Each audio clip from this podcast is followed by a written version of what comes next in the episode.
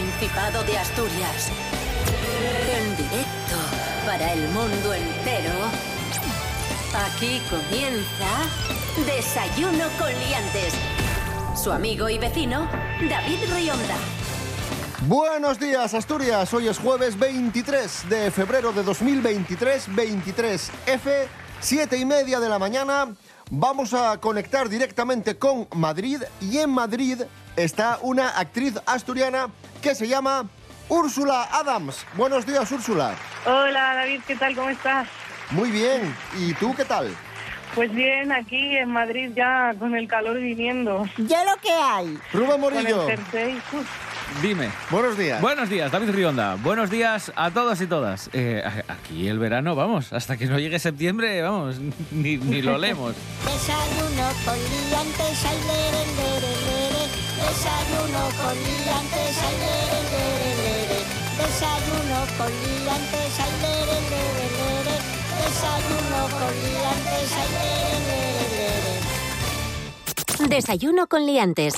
Con David Rionda y Rubén Morillo.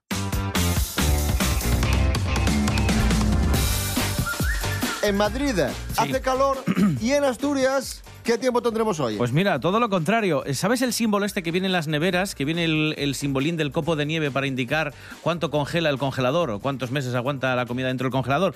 Pues eso es lo que nos marca hoy la Agencia Estatal de Meteorología en el mapa significativo, me encanta esto de mapa significativo, de Asturias. Tenemos tres símbolos de nieve. ¿Por qué? Porque vamos a tener alerta amarilla por nevadas en la zona de la cordillera. Y en cuanto a la lluvia, hoy también va a ser un día pasado por agua, temperaturas además bastante fresquinas, mínimas de 1 y máximas de tan solo 9 grados.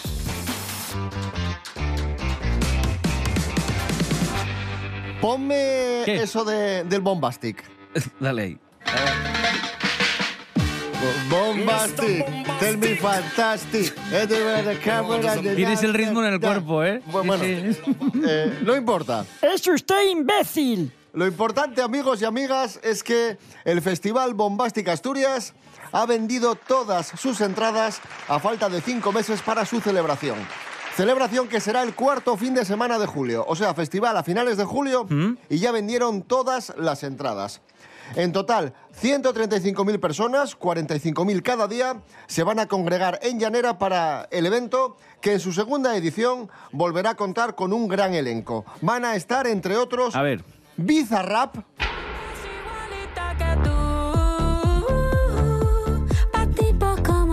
eh, ojo, Bizarrap, el de la canción de Shakira, De Shakira, ¿no? Cuidado. Duki, Quevedo, Nos fuimos en una, empezamos a la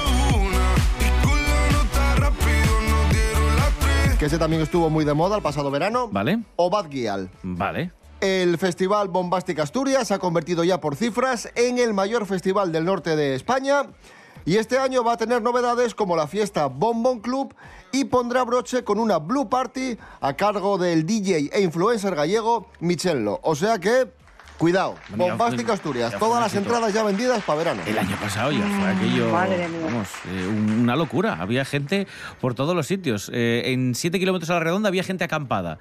Da igual si era una acera, si había un cachín de prao, ahí estaba todo el mundo con la tienda de campaña. Este año me imagino que, bueno, eh, vendrá más gente, sobre todo por el éxito del del, del, del año pasado. ¿Tú fuiste de festival alguna vez, eh, Úrsula? Yo sí, lo que pasa es que, bueno, claro, yo no lo cuento porque eh, fui de esto en plan un día, ni siquiera muchísimas horas. Claro, eso sí que es ir de festival, ¿sabes? Acampando y tal. ¿Alguna anécdota? No, yo personalmente, vamos, nunca me ha pasado así nada tal, pero bueno, eh, la peña que va, que conozco, colegas míos, se traen bastantes anécdotas. Tengo un colega que pilló la sarna ahí, o sea que en un festival, quiero decir. ¿En un festival dónde? No, cuidado, eh, que no fue el Bombastic, eh, vamos a dejarlo claro. No fue- No fue en Asturias, ojo. en Galicia. Mm, ay, es que, hombre, es muy famoso ese festival de Galicia. Que El está- Sarna Festival. El Sarna Festival. El Sarna Festival, sí. Siempre vais a lo puto negativo. Yo estoy casi para el centro social, que venga Ceferino Otero Y a que, bailar. Me, que me cante una ranchera y ala. Y ala. No, pero antes ibas a un concierto y no veías nada, estabas apretujado eh, y no pasaba nada. Y ahora vas a un concierto y ya si no tiene pantalla de estas grandes detrás que te enfoquen la cara del cantante, ya malo, porque ni siquiera lo ves. Como ya empiezas a tener un poco de miopía, astigmatismo, presbicia, estas cosas, ya no ves ni siquiera el que está cantando. Y dices, ¿tú estará cantando de verdad? O sea que cada vez nos volvemos más cómodos. Ya, eso es verdad. Bueno, yo fui a ver a Nati Peluso al Center en diciembre y nos pusimos en entrada, en, o sea, ah, pegados a la, a la pista. Y tuvimos que esperar tres horas de pie para que empezara el concierto por llegar los primeros. O sea, casi me muero, más mm, una hora y pico de concierto. O sea, digo, salí de ahí en silla de ruedas casi. Yo, yo es que no, yo no puedo, que va. Yo voy a ver a Nati Peluso, hago eso y termino viendo a Nati Vejiga. Reviento, reviento, que va, que va, no puedo. Cosas que no interesan.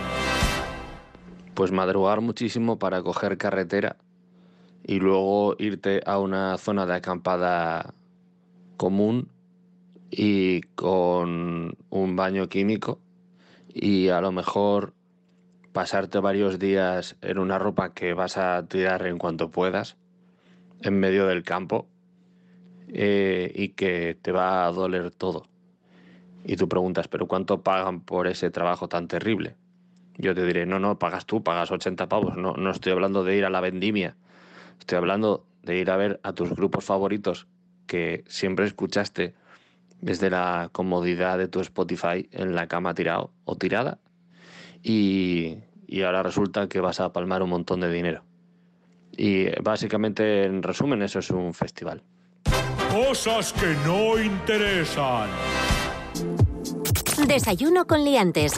Con David Rionda y Rubén Morillo. Atención a la siguiente noticia que nos trae Pablo Pérez. Le quitan el título universitario por gastar una broma, por pasarse de simpático. Pablo Pérez, buenos días. Muy buenos días, liantes. Un grupo de 14 alumnos se juntaron al graduarse para hacer un clip para TikTok, en donde decían mentiras sobre supuestas técnicas que no aprendieron pese a terminar la carrera. Uno de ellos, un joven venezolano llamado Jonathan Jesús, mencionó que había copiado en todas las pruebas. Esto no gustó nada a la universidad, por lo que obligó a los implicados a ofrecer disculpas del caso. Además, se les impuso como segunda condición que hagan un curso de nivelación por un mes. No obstante, el protagonista de nuestro titular, Jonathan Jesús, no acató esta orden porque le pareció una medida absurda, puesto que el contenido audiovisual era en clave de humor. Hasta el momento, el clip de la broma ha sumado más de 6 millones de visualizaciones en TikTok. Es por esta razón que la universidad quiere quitarle el título a Jonathan de Jesús. Pues nada, esta era la noticia de hoy. Hasta la próxima, liantes. Gracias, Pablo Pérez. Esto es Desayuno Coliantes en RPA, la radio autonómica de Asturias. Hoy es jueves 23 de febrero de 2023. Continuamos.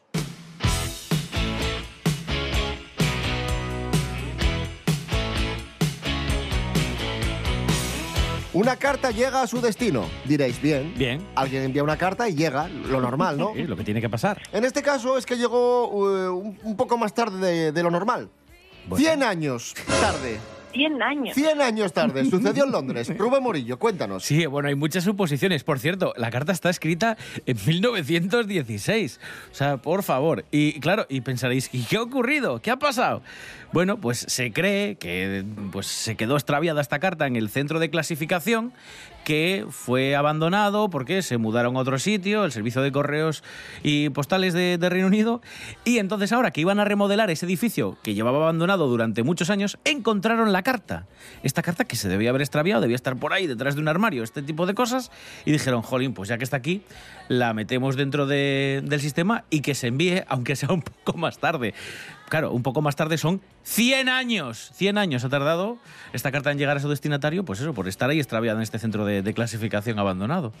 Fíjate tú. La verdad es que no me extraña tanto que, llegue una carta sea noticia porque, o sea, madre mía, eh, últimamente los servicios de mensajería están... Yo pedí a, a una cosa por internet hace poco y tuve que, bueno, pasé una aventura que no os podéis ni imaginar, tuve que ir a buscarlo al, al almacén al final. O sea, fue de verdad, ¿eh? de tirarme de los pelos. Tuve al final que acabar yendo a la nave, a un polígono industrial, a recoger el paquete allí yo, porque estuve una semana entera y no me lo entregaban en ningún lado. Pero bueno, en comparación con los 100 años, también te digo que no es nada lo mío. Es que es de desastre. Ponemos música a este jueves 23 de febrero de 2023, música asturiana, Sidranel Yagar, Ilustres Patilludos.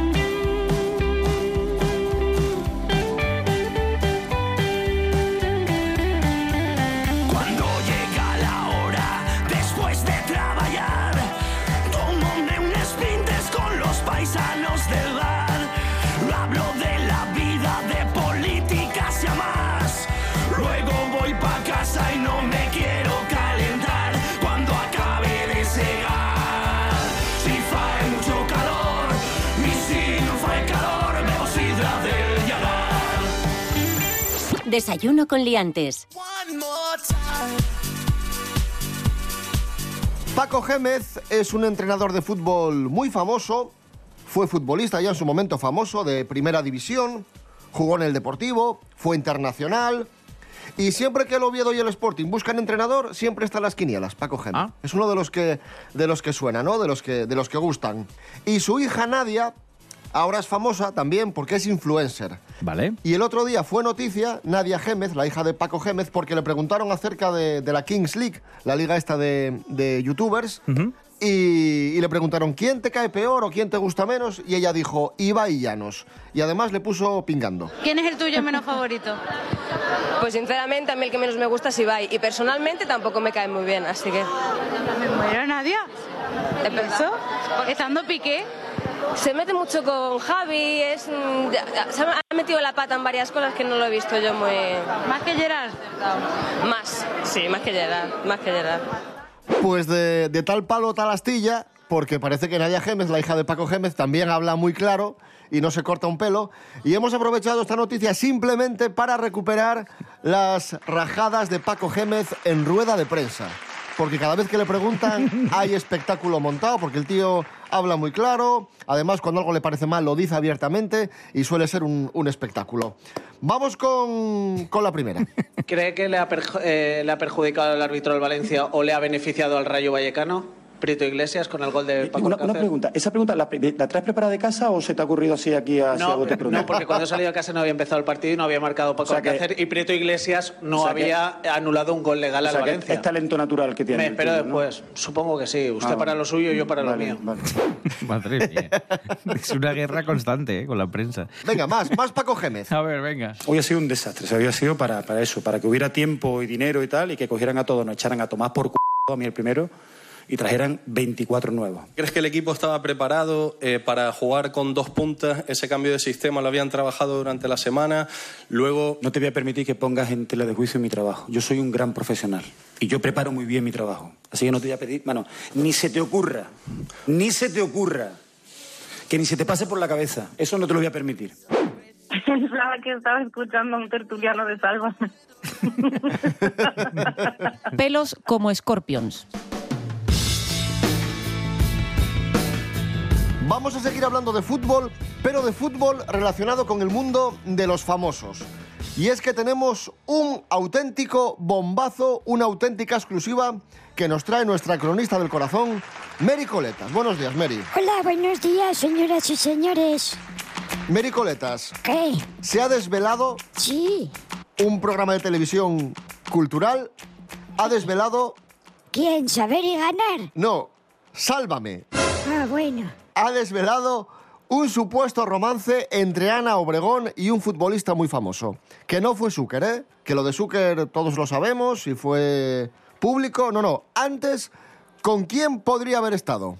Y Bueno, dice la gente que había estado con, con Maradona. ¡Como yo! Podría ser cierta esta historia porque incluso han preguntado a Pipi Estrada, que está en todos los saraos, y dice que sí, sí, que esto es verdad. También preguntaron a, a un amigo de Maradona que se llama Omar Suárez y ratifican esta versión que sí que pudieron tener una fer que hubiese sido durante los años 82 y 84 cuando, bueno, pues eh, nada, eh, habían estado saliendo, que dicen que esto fue un romance con muchísimo secretismo y de que nadie parecía saber nada. Dicen, dicen por ahí que, que Diego Armando Maradona se quedó muy, muy prendado y muy enamorado de Ana Obregón. Ah, pensé que habías dicho que se había quedado colgado de... a secas. Bueno, colgado, Claro. bueno, colgado, sí, un poco colgado estaba. No nos Claro, vamos claro. a engañar, pero... O sea, colgado, Digo colgado de Obregón. amorosamente, ¿no? Eso, eso. Bueno, pues oye, muy bien. Mary Coletas, gracias. No hay nada que hacer. Bueno, hala, adiós.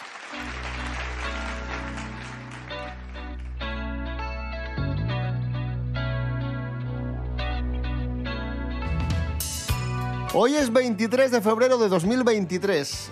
23F, una fecha marcada en el calendario. Vamos a recordar lo que sucedió un 23 de febrero y de dónde viene esa enemistad mítica entre José María Ruiz Mateos, empresario, y el que fue ministro de Economía, Miguel Boyer. Eso es. Porque lo del que te pego leche, muchos lo achacan, o sea, muchos se quedan con la anécdota del momento, del puñetazo, que fue a finales de los 80, pero eso viene de muy atrás. Muy atrás, sí. Ruiz Mateos tenía una empresa que se llamaba Rumasa, que puede que os suene. Bueno, esta empresa eh, tenía muchísimo poder, eh, incluso, pues tenía, para que os hagáis una idea, unas 700 subempresas, podríamos decir, filiales, que pertenecían a este conglomerado empresarial que se llamaba Rumasa y que era del señor Ruiz Mateos. ¿Qué ocurre? El Banco de España hace una auditoría a esta empresa porque tiene muchísimo capital, tiene muchas deudas, empieza ya a manejar un capital pues importante. Entonces el Banco de España pide una auditoría, a lo que Ruiz Mateos se niega, dice que eh, no tienen por qué ir a husmearle en su empresa. Lo que hace el gobierno de turno es decir, bueno, pues si usted no me deja eh, auditar su empresa, lo que voy a hacer es expropiársela, manejarla y gobernarla desde el Estado para ver qué sucede ahí. ¿Por qué? Bueno, pues porque además, entre otras cosas, tenía deudas con la Seguridad Social, con la Tesorería General del Estado. Para que os hagáis una idea, 10.000 y pico millones de pesetas de la época, deudas con Hacienda de en torno a los 20.000 millones de pesetas. ¿Qué ocurre? Que Ruiz Mateos personifica todo lo que le ocurre en su empresa en este señor, en Miguel Boyer. Entonces, el día que se produce este juicio, en el que Miguel Boyer tiene que ir a declarar que había un señor que le había ido a pegar por orden de Ruiz Mateos, Ruiz Mateos aparece a esperar A Miguel Boyer y le pega a él directamente. Claro. Y sucede este famoso momento. Boyer, cuando yo te tenga, que da un puñetazo. Hombre, loco, lo doy en loco. directo sin ujetita, Pues- eres un mariconazo. Pues a ver, eh, pues no haber alquilado, no haber alquilado, ¿no? No haber alquilado se refiere el ministro. Ya ven No haber alquilado, o sea, no haberle pagado a un sindicalista de UGT para que viniese a pegar a Ruiz Mateos. Vente a la calle, quítate de protección peleemos como machos y como hombres. Peleemos como macho. Eso es lo que le decía a Ruiz Mateos, peleemos como machos sin UGTistas de por medio. Y luego, sin y luego Miguel. Boyer le llama payaso. Y atención lo- al momento clave, cumbre. De usted la cara. Pego. ¿Qué te pego, leche? ¿Qué te pego? Y en España, que somos muy así, que nos gusta todo esto muchísimo. salseo, vamos. Bueno, los programas de humor, vamos, vieron el filón, la beta más grande de humor de la historia. Peleemos como macho y como hombre. Teníamos todos los personajes hechos ya a partir de este momento. O sea, fue, fue el Casio y el Rolex de la, del momento. ¿no? De la época, sí, sí, sí, sí, sí. Tal cual. En fin, los maravillosos años 80 y en 1983, justo ese año, estaba de moda una canción firmada por un asturiano, por uno de los grandes que ha dado la música en Asturias. Tino Casal, Embrujada.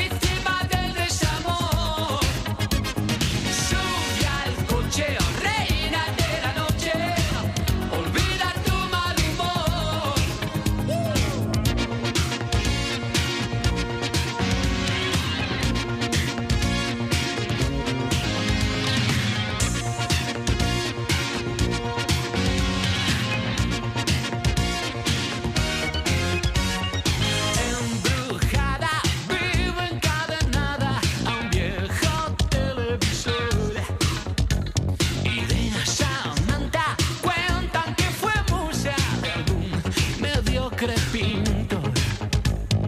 Todo era derroche, reina de la noche. ¿Quién te ha visto y quién te ve? Cuentan que era sexy, rutilante estrella.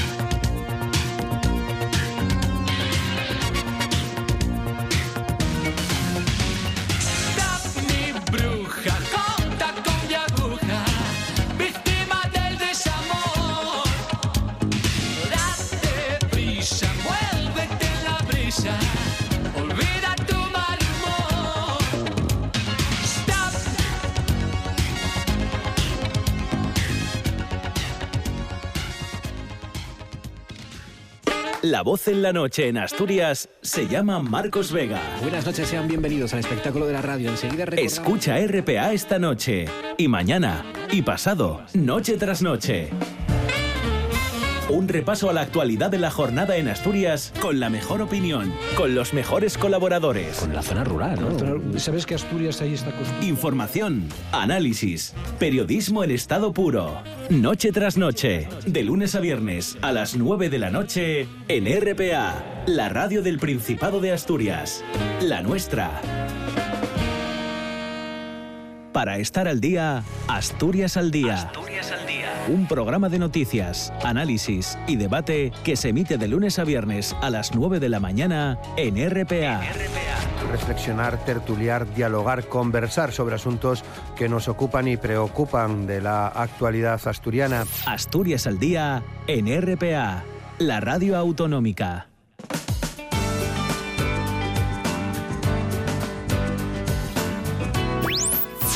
Desayuno con liantes.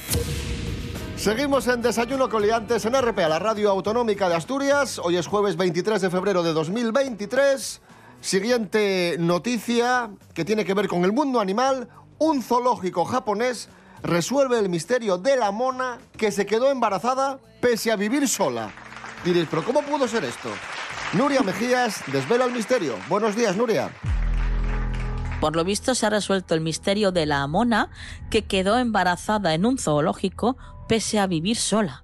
Los empleados del zoológico de la ciudad de Kuyukushima han resuelto el misterio del embarazo de la mona Momo, que convive en este espacio, en este zoológico, y que quedó encinta pese a vivir sola en una jaula y no tener contacto con ningún otro primate del recinto.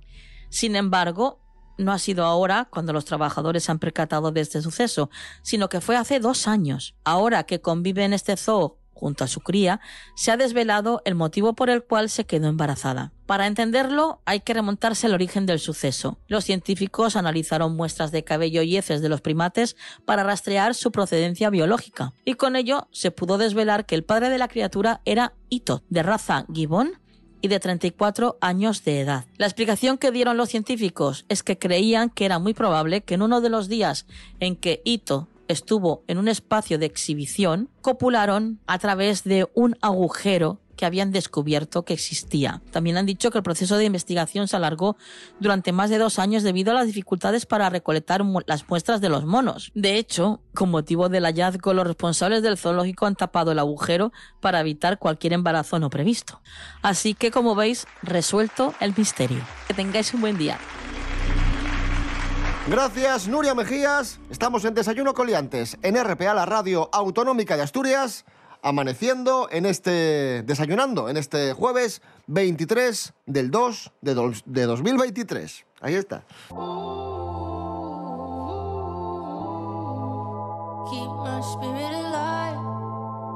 Serapio Cano Bayer, buenos días. Hola, buenos días.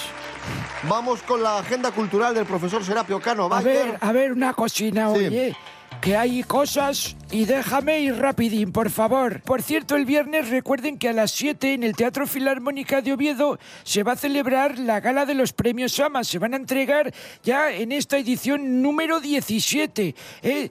Que pues eso, se distinguen a los músicos, compositores, etcétera, etcétera, etcétera, de toda la escena musical asturiana. Muy importante, profesor, ¿Qué? recordar, eh, como, como bien a las apuntas... 7 y que también lo retransmite TPA. Efectivamente, Por a la las tarde, 7 de la bueno, más tarde... de noche, sí. 7 de la tarde, la gala de la entrega de los premios de la música sí. asturiana. Y luego por la noche TPA. TPA al mismo día retransmite la gala. Vale, sí. Vamos ahora al sábado. Vamos a las siete y media al Jovellanos porque dentro de FETEN 2023, que ya arranca, la Feria de Teatro FETEN, se va a representar Ícaro de Estrad, el violinista rebelde. Teatro Jovellanos a las siete y media el sábado.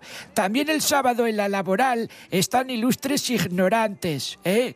¿Sabe usted quiénes son ilustres Sí, por ignorantes? supuesto. Pues sí, pues ahí van a estar Javier Coronas, Javier Cansado y Pepe Colubi, ¿eh? haciéndonos reír a todos. Teatro de la Laboral a las ocho y media el sábado. ¿Qué quiere decir? Que me estaba interrumpiendo ya. No, que muy importante también recordar que son carnavales en Oviedo. Sí, el sábado, o sea, es decir, ese mismo día del que estamos hablando, a las 5, empieza el desfile en Oviedo. Bueno, se celebra el desfile en Oviedo, que va como siempre por las calles Independencia, Uría, San Francisco, Eusebio González Abascal, Plaza de la Catedral y Águila. Y bueno, pues el desfile, como siempre, con muchísima gente.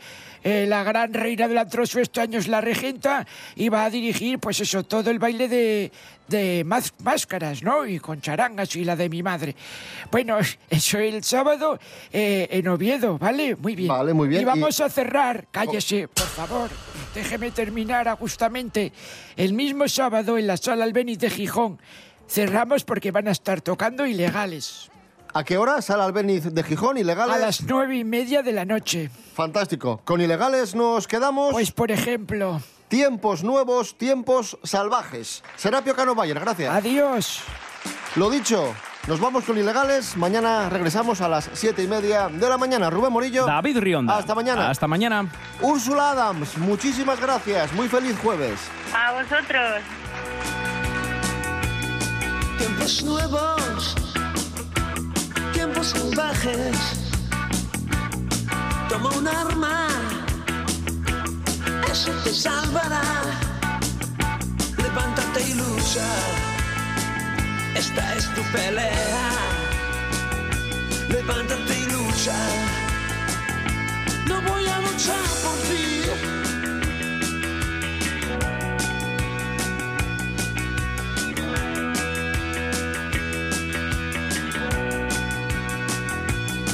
Tiempos nuevos, tiempos salvajes.